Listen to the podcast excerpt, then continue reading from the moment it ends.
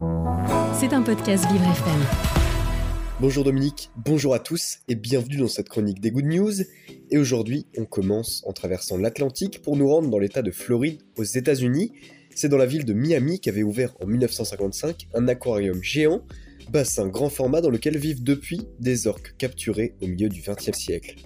Mais la bonne nouvelle, c'est que ces créatures, encore considérées comme en danger d'extinction il y a 20 ans, vont pouvoir retrouver le chemin de l'océan.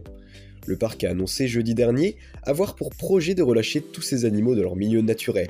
Bien sûr, une multitude d'associations de la défense animale se réjouit de cette déclaration, notamment le groupe Friends of Lolita, qui œuvre pour voir Lolita, un orque emblématique du parc, revenir à la mer, et l'association a obtenu enfin l'autorisation L'orque de 57 ans devrait retrouver très prochainement le grand large, une opération très coûteuse financée par l'homme d'affaires américain Jim Irsay, propriétaire notamment de l'équipe d'Indianapolis en football américain.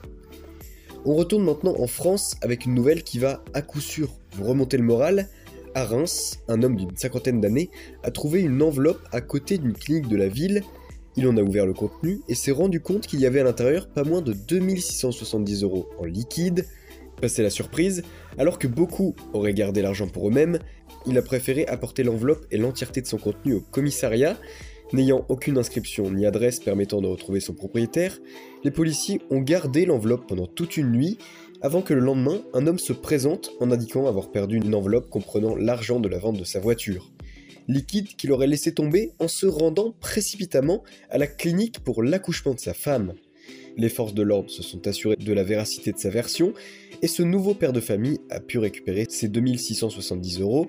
Il a promis d'ailleurs de présenter toute sa famille à celui qui lui a ramené son enveloppe. Une petite anecdote pleine de sympathie et de bienveillance qui fait du bien et vous redonne, c'est sûr, foi en l'humanité. On termine ce tour d'horizon des bonnes nouvelles de la semaine avec une good news à Ronquerolles, dans le Val d'Oise. Dans ce village, depuis 1792, se dresse un tilleul nommé Arbre de la Liberté. Le végétal vieux de plus de 200 ans, planté pour célébrer la Révolution, va être sauvé.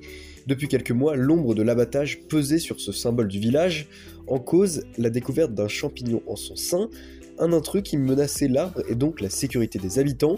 S'il ne sera pas coupé, des actions devront être effectuées pour veiller à sa sauvegarde selon l'entreprise spécialisée SMDA. Une immense branche notamment sera coupée et des câbles seront ajoutés pour assurer le maintien de l'arbre. Coût total de ces ajouts 5000 euros, budget entièrement pris en charge par le département. Cet arbre classé comme arbre remarquable va pouvoir encore au moins vivre 40 à 50 ans et continuer à veiller sur le village de Ronquerolles. C'était un podcast Vivre FM. Si vous avez apprécié ce programme, n'hésitez pas à vous abonner.